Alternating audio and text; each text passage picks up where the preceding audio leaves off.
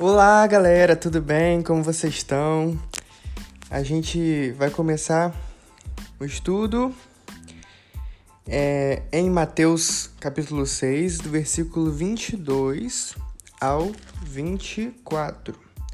São só três versículos, então é um estudo mais objetivo, mas não menos importante, que liga o assunto que a gente falou, terminou no último estudo e vai dar continuidade é, ao que Jesus quer nos ensinar, tantas coisas que ele está nos ensinando no Sermão do Monte. Então quero com você, ler com você esses, esses versículos, mas antes disso a gente vai fazer um previously. O anteriormente, em Sermão da Montanha, versículo 19, 20 e 21. A gente vai ler esses versículos e depois a gente vai continuar e depois a gente vai fazer um link com aquilo que Deus quer tratar com a gente, tá certo? Vamos lá?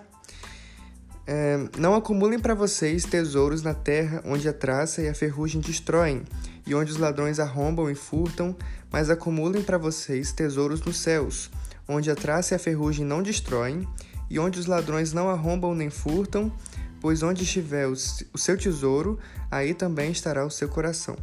Os olhos são a candeia do corpo. Se os seus olhos forem bons, todo o seu corpo será cheio de luz. Mas se os seus olhos forem maus, todo o seu corpo será cheio de trevas. Portanto, se a luz que está dentro de você são trevas, que tremendas trevas são! Ninguém pode servir a dois senhores, pois odiará um e amará o outro, ou se dedicará a um e desprezará o outro. Vocês não podem servir a Deus e a Mamon. Ok? Vamos ler até aí. E semana que vem a gente vai ter o estudo do 25 até o final do capítulo 6, que vai ser um estudo muito especial. Que é uma parte muito especial do Sermão do Monte, onde ele fala sobre a gente não se preocupar com as coisas do futuro. E, enfim, mas deixa para o próximo estudo, né? Mas vamos focar aqui. Os olhos são a candeia do corpo. O que é candeia? Contextualizando aqui, para uma versão mais recente, é a luz, é a lâmpada. Os olhos são a lâmpada do corpo, ou seja, é, os olhos são aqueles que são aquele são aqueles, né, que iluminam o nosso corpo, o nosso interior. São aqueles que iluminam a nossa alma. Então, se os nossos olhos forem bons, o nosso corpo vai ser cheio de luz, vai ser iluminado porque esses olhos são bons, ou seja, uma lâmpada boa ilumina todo o ambiente, né? Todo, toda a alma. Mas se seus olhos forem maus, todo o seu corpo será cheio de trevas. Se uma lâmpada, se a, a luz não, não é boa, não tá ali manchada, tá ali, né, é, não fazendo seu papel, ele não vai iluminar, vai ser trevas. Ok? Então a gente vai aprender sobre isso. Tem pelo menos duas abordagens diferentes para a gente tratar nisso, e eu quero abordar as duas. A primeira, a gente tratando desse versículo é, mais isoladamente, a gente logo pensa: os olhos, já que são a luz do corpo, eu preciso cuidar daquilo que eu estou olhando, aquilo que eu direciono os meus olhos durante os, os meus dias, vão definir se a minha alma vai ser boa, vai ser iluminada vai, vai receber a luz de Deus ou vai ser trevas. Onde eu direciono os meus olhos vai definir se eu sou filho da luz ou se eu sou filho das trevas. Ok? Se, se o meu coração está em santidade, se meu coração, se, se minha, minha mente, se minha alma está em conexão com Deus ou se está recebendo é, trevas e eu começo a ficar manchado, é, entro em distanciamento de Deus. Então a gente pode pensar, talvez a maioria das pessoas pensem logo na parte sexual, direcionar nossos olhos para pornografia, por exemplo, e pode ser abordado dessa forma. Quando a gente enche os nossos olhos de é, imagens sexuais ilícitas, isso consome o nosso interior e traz trevas para o nosso interior. A gente fica propenso a pensar é, de maneira como filho das trevas. Aquilo que nossos olhos veem nesse sentido, alimenta o nosso pensamento, o nosso coração e muda nosso jeito de enxergar todas as outras coisas. A gente começa a enxergar o ser humano como objeto, a gente começa a enxergar malícia em tudo, a gente, nosso linguajar muda, nosso, nossos pensamentos mudam, porque os nossos olhos, que deveriam estar iluminando, estão apagados, estão trazendo trevas para o nosso interior. Mas também a gente pode pensar de outras maneiras, é, de uma maneira é, daquilo que a gente olha, daquilo que a gente vê, enxerga durante o nosso dia a dia. Principalmente agora que a gente está mais em casa do que nunca, né?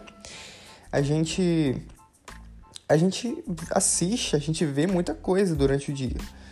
Né? O celular o tempo todo, é, a TV, o computador, é, alguns trabalhando, claro, mas muitas vezes a gente assiste filmes, série e vídeos e, enfim, várias coisas. E a gente pode refletir também aquilo que a gente está colocando para dentro do nosso corpo através dos nossos olhos. É, isso a gente precisa refletir, porque precisa passar pelo filtro de Jesus. Não só aquele filtro de isso me edifica, isso me traz para perto de Jesus, sim também, mas a gente pensando, será que aquilo que eu estou enxergando, que eu estou vendo aqui, isso me afasta de Jesus? Isso, isso traz confusão para minha mente? Isso me distancia de Deus? Isso traz o que para minha mente? O que para o meu coração? É, isso que eu estou assistindo me faz ser uma pessoa melhor? Me faz ser mais parecido com Jesus? Ou me faz ter pensamentos que eu não quero ter? Me faz ter atitudes que eu não quero ter? E é preciso ter esse pensamento crítico bem mais aflorado, bem mais aguçado no nosso dia a dia. A gente não pode ser é, bobo com tudo aquilo que a gente assiste, sem filtro nenhum. A gente bota qualquer coisa na nossa reta, a gente assiste. Não. A gente precisa ter um filtro realmente daquilo que é, a gente pode. aquilo que vai nos fazer bem. E a gente precisa ser bem crítico mesmo. Pedir ajuda do Espírito Santo, Pai. Pede ajuda. Isso que eu tô vendo vai me prejudicar de alguma forma? Vai trazer algum sentimento ruim, algum pensamento ruim? Vai me afastar do Senhor? Por mais que seja um centímetro, vai trazer algum, né, alguma opressão, vai me trazer é, é, algo que vai me distanciar da imagem de Cristo, ou vai me fazer mais diferente daquilo que o Senhor é, porque eu quero ser como o Senhor. Então precisa ter esse sentimento crítico para tudo que a gente assiste, tá certo?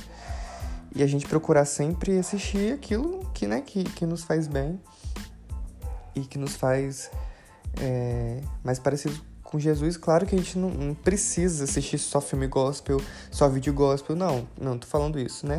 Mas a gente precisa ter esse, esse, esse senso crítico mesmo é, do nosso entretenimento do dia a dia, da gente estar tá sempre buscando ser melhor e, e colocar coisas boas, né? Como o Tiago diz no, na sua carta, encher nossos pensamentos com aquilo que é decente, com aquilo que é de boa fama, com aquilo que traz santidade, isso isso é bom, enche nossa mente, né? Aquilo que a gente se alimenta com os olhos vai trazer para o nosso pensamento, nosso coração. A gente pode também abordar esse versículo num outro sentido, contextualizando com aquilo que a gente leu antes e aquilo que a gente leu depois também. Os versículos anteriores e, e após, né? A gente leu que a, a gente não. Pra gente não acumular tesouros na terra, mas sim nas coisas eternas, na, na, nas coisas celestiais, naquilo que não se deteriora. É, acumular nossos tesouros no céu, porque é ali onde nosso coração está, ali está nosso tesouro. E aí ele fala dos olhos. E o que, que, isso tem a ver? Cara, tem a ver com, com, o modo com que a gente enxerga o mundo, com a nossa cosmovisão. O que, que é cosmovisão? É o óculos que você coloca na frente dos seus olhos, não olhos físicos, mas olhos, é, a forma mais figurativa, né? É, a maneira que você enxerga o mundo. Esses óculos, essa é a cosmovisão, é a maneira de com qual, quais lentes você enxerga o mundo. Né? Se você tiver com óculos é, de sol marrom, você vai enxergar, enxergar as coisas de, com tons marrons. Se você tiver um óculos é, com lente azul, você vai enxergar as coisas azuladas, né? E, e, assim por diante. Então, qual, qual a lente que a gente tem colocado na nossa mente, na, na nossa vista, né? Para que a gente enxergue as coisas? De qual ponto de vista? E isso traz para gente essa, essa abordagem de que a gente precisa enxergar com os olhos de Jesus. Então ele fala pra gente: olhe as coisas do ponto de vista eterno. Para que o seu coração esteja nas coisas eternas, para que seu tesouro esteja na, nas coisas eternas. E, e ele fala é, de tesouros e depois do dinheiro, então das coisas também é, que atraem nossos olhos, as coisas que, é, que são materiais. Então, para a gente ter cuidado do modo com que a gente olha o nosso irmão, por exemplo, para que a gente não tenha inveja dele. É, é nosso irmão está sendo mais abençoado que nós, por exemplo. É, se, quando acontece isso, isso acontece, né? Claro que sempre vai ter gente que ó, aos nossos olhos humanos está sendo mais abençoado que nós. A gente, de que maneira você tem olhado né, esse irmão? É, na injustiça, é, eu merecia mais, é, enfim, com inveja. É, então, cuidar dos olhos nesse sentido, porque isso não ilumina a sua alma. Então, pedir ajuda a Deus mesmo transforma meu, meu ponto, a maneira com que eu vejo as coisas, transforma é, a minha cosmovisão. E, por exemplo, Jesus falou uma parábola em Mateus 20, em que ele fala né, que o, o, o cara tinha uma, uma fazenda e tal, cultivo, plantação, e, e chamou um, uma pessoa para trabalhar na sua. Acho que é vinha, né? É, de manhã, desde de manhã cedo. Primeiro horário, lá, não esqueci o horário, mas lá de manhã cedo trabalhando. Aí o outro chamou a precisar, precisar de mais gente. Aí botou na hora do, desde a hora do almoço trabalhando. E o outro chamou mais outro quando faltava uma hora para acabar o, o horário de serviço. E aí, quando chegou no final, ele, ele combinou o que era tanto, né, por dia de serviço, e ele deu, vamos supor, sei lá, 100 reais, que era o dia de serviço, ele deu 100 reais para aquele, para os três, para aquele que trabalhava desde manhã cedo, para aquele que está trabalhando desde a hora do almoço, para aquele que trabalhou só na última hora. Ele quis dar o dinheiro dele e aí o pessoal começou a ficar com raiva. Cara, você. Ué, mas você. Não é justo isso. Aí, aí ele falou: Tá, mas por que, que seus olhos são tão ruins? É, o dinheiro é meu, eu, dou como eu quiser, eu quis abençoar. É, da mesma forma, mesmo que não tenha trabalhado o tempo todo. Então, isso fala assim do modo com que a gente vê os outros, é, o modo com que a gente vê a graça de Deus na vida do outro. Talvez nossos olhos tenham visto as pessoas é, e a gente quer sede de vingança. Não a justiça de Deus, mas a vingança. E a gente quer é, ver as pessoas sofrendo aquilo que elas por aquilo que elas fizeram, mas a gente não quer sofrer aquilo que a gente fez. A gente não quer pagar. Chega na nossa hora de, de lidar com as consequências dos nossos erros, a gente tenta fugir, a gente quer fugir. Mas o outro não, o outro precisa pagar 100% com a medida recalcada, sacudida e balançada. é, mas a gente não. Então a gente. E aí, quando Deus resolve tratar a vida da pessoa, quando Deus resolve é, ter misericórdia com ela, quando Deus resolve salvar a vida de alguém, talvez, e livrar ela, a gente talvez olhe com os olhos é, não entendendo a graça de Deus, mas a gente precisa pedir ao Senhor, Senhor, transforma meus olhos, meus olhos espirituais. Porque eu quero ter os olhos de Jesus.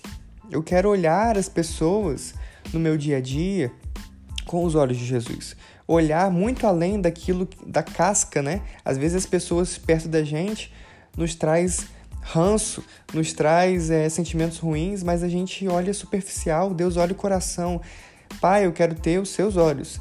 Transforma o meu modo de ver a vida com os teus, o seu modo de ver a vida. Então, eu quero olhar para o interior. Isso, isso é, é, é espiritualmente mesmo. É só com Jesus, é só sobrenaturalmente mesmo.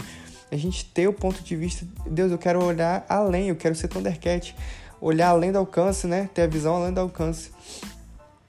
É, e, e olhar mesmo, assim, com aqueles que a gente conhece, aqueles que a gente não conhece, que precisa de um abraço, hoje não muito, né, por causa da pandemia ainda, mas que precisam de, de uma demonstração de carinho, precisam de um serviço, mas ela não merece serviço. Não merece que eu me rebaixe, não merece que eu, que eu a sirva. Olha o que ela fez, olha o que ela faz. Mas aí que tá a gente oferecer, é, pegar ali o balde, pegar o pano e lavar o pé das pessoas, das pessoas que vão nos trair, os pés das pessoas que vão nos negar, é, é ter os olhos de Jesus. Nossa, eu preciso disso. Ei, você que está me assistindo, você que está me ouvindo aí, eu preciso disso. E eu imagino que você também precise mais disso, de ter esses olhos. Né? Os olhos são a lâmpada do corpo, são a luz do corpo. Qual é o modo de, de ver as coisas que você está tendo? que eu tenho tido, né? É... E esse e esse apego também, o modo com que você vê as coisas materiais. Será que você tem valorizado tanto mais as coisas materiais do que as coisas espirituais ou eternas? Valorizado dinheiro tanto? Valorizado é, os tesouros desse mundo, as, as pessoas, tão mais que Deus? E o dinheiro mesmo, que nem tem entregado dízimo, que nem tem entregado oferta, mas Iago, eu não trabalho ainda. Ah, então você não tem dinheiro para comprar lanche, para você pegar um, um Uber, para fazer nada, você tem dinheiro. Mesmo que você não trabalhe, o dinheiro que você usa vem da onde? Então, é, quem é fiel no pouco, Deus colocará sobre o muito. É bíblico. Então, a gente precisa ser fiel a Deus em tudo né? É, ter o coração generoso. Isso envolve o nosso ponto de vista, o nosso modo de olhar para o dinheiro, para as coisas materiais. Se eu elevo o dinheiro no meu coração a uma, algo tão precioso assim, mais do que muita coisa que precisa ser colocado como mais precioso, eu vou seguir aqui para o próximo versículo, que diz: Ninguém pode servir a dois senhores, pois odiará um e amará o outro, ou se dedicará a um e desprezará o outro. Vocês não podem servir a Deus e a Mamon, que é o Deus do dinheiro. Eu ainda vou chegar e vou explicar isso aí, mas eu queria já é, linkar isso aí. É, quando eu coloco esse o, o, dinheiro e os bens, as coisas materiais, né? Os, as coisas da terra, que tem valor material.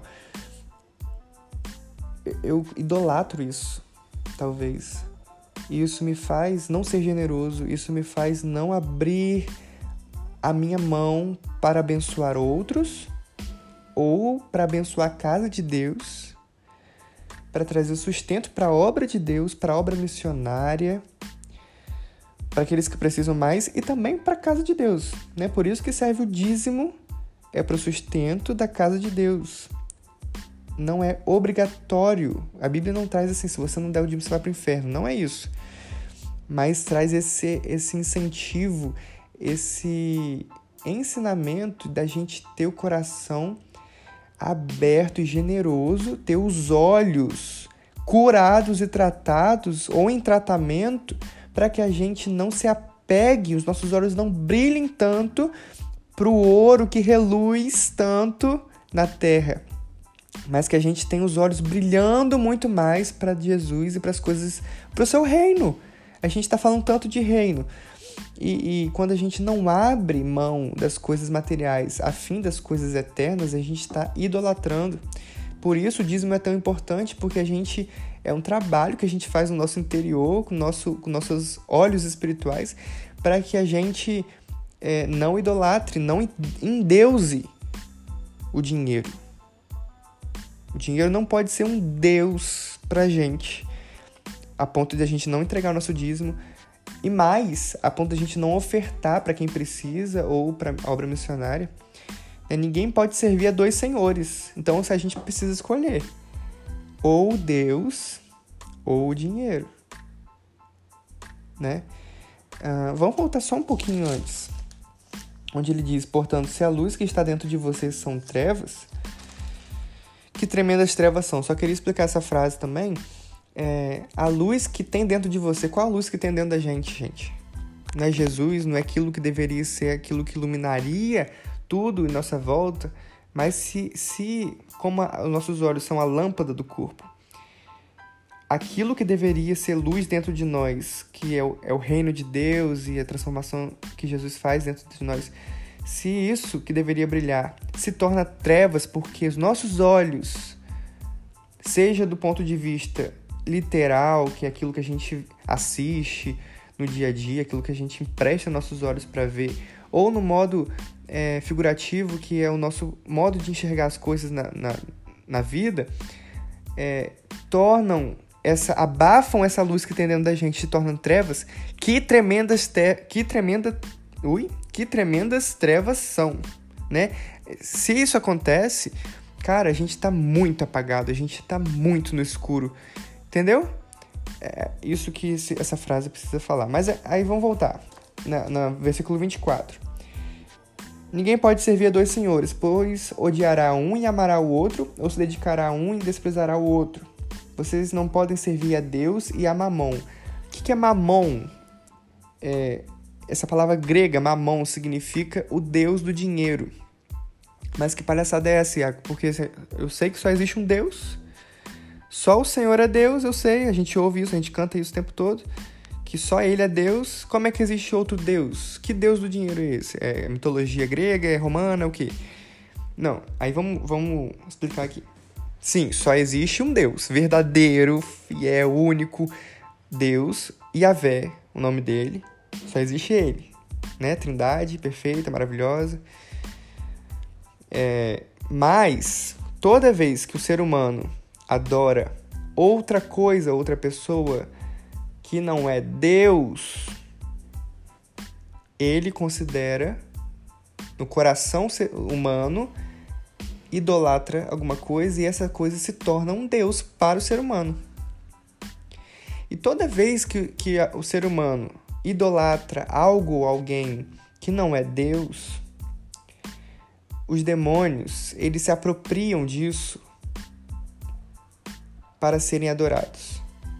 Porque, meu amigo, ou você é filho de Deus, ou você é filho do diabo. João vai ensinar isso pra gente na Bíblia.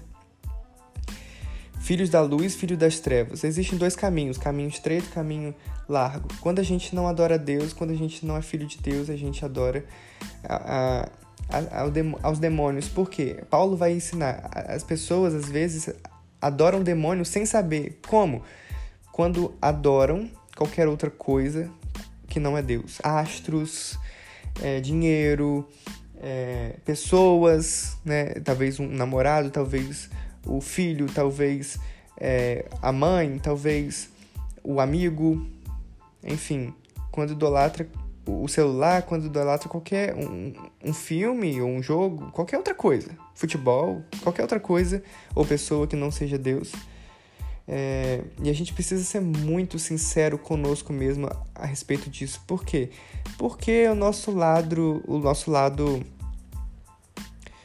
hipócrita pode falar muito alto, né? Quem é seu Deus? Jesus, claro, óbvio. Mas na prática, como você vive? Como você demonstra isso? Como está seu coração aí? Você pode, precisa pedir o Espírito Santo para te sondar e você entender.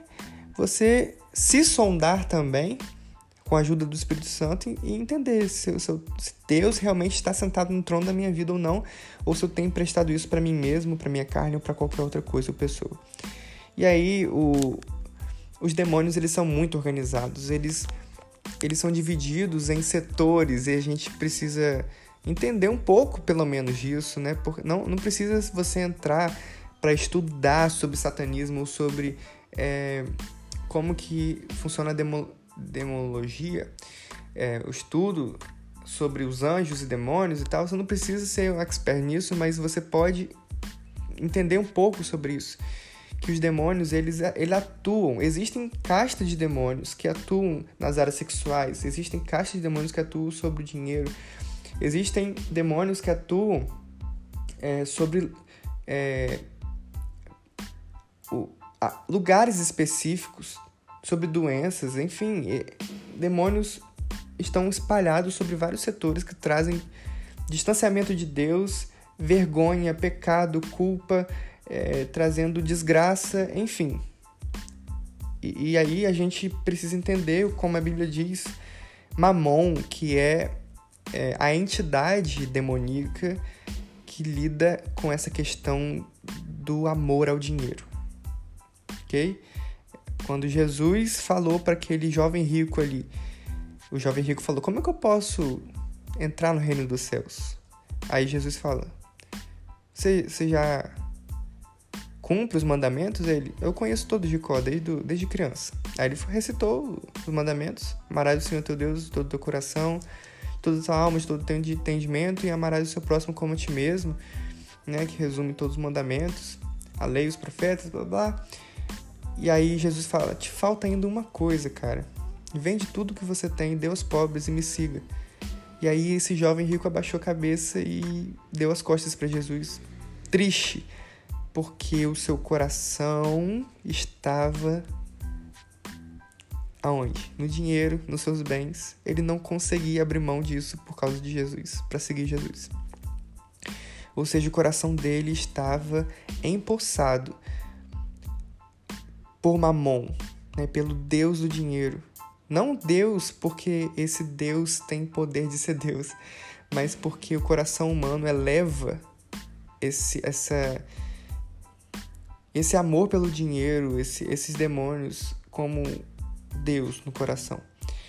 E, e, cara, isso é muito sério porque a gente precisa definir, né, nosso coração não, não de uma vez por todas, assim, não uma vez para a vida inteira, mas todos os dias, a mesma decisão. Todos os dias trabalhando no nosso coração, na nossa mente. Eu, quem eu sirvo? Como está sendo é, a minha prática de idolatria? É, eu sirvo a Deus, eu tenho como Deus Yahvé, Jesus, Yeshua, ou eu tenho como Deus as coisas da terra, independente do que for. Né? A gente precisa se sondar isso e e aí ele, dá ênfase, né? Vocês não podem servir a Deus e, a, e ao dinheiro e a mamão. Vocês não podem servir aos dois. Escolha. Né? Ninguém pode servir aos dois senhores. Por quê? Ah, é que nem aquele, aquele homem que, que acha que pode ter duas mulheres, ou aquela mulher que acha que pode ter dois homens, é, você não tem como entregar seu coração a duas pessoas diferentes tam, tanto assim. Não tem como. Não tem como. Porque se você agradar um, vai acabar desagradando o outro. Se você se dedicar a um, vai acabar desprezando o outro. Não tem como você se dar por inteiro a uma coisa só. Né? Ou você se entrega seu coração todo a Deus, ou você vai entregar seu coração todo a qualquer outra coisa ou pessoa. Não tem como dividir o seu coração. Você é um. Tá? Você é um. Não tem como.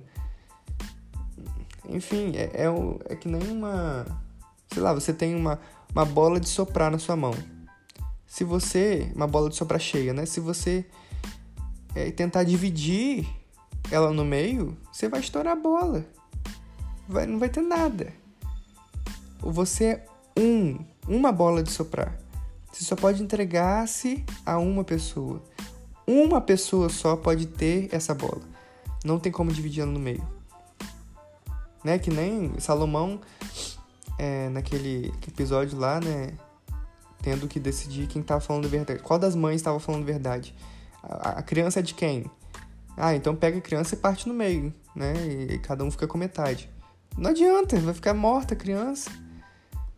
E a mãe de verdade vai lá e se não, pode entregar ela então, porque é melhor estar tá ela viva com, com a pessoa do que morta. Eu não quero metade, eu quero a inteira. Então Jesus fala a mesma coisa, eu quero inteiro. Eu quero você comigo, inteiro. Amém? Então a gente vai pensar nisso, cara. Muito importante. É... Foi bom a nossa conversa hoje, foi boa e que a gente pense nisso, tá bom? durante essa semana. E semana que vem a gente se, se encontra de novo, tá bom? Deus abençoe vocês. Um beijão.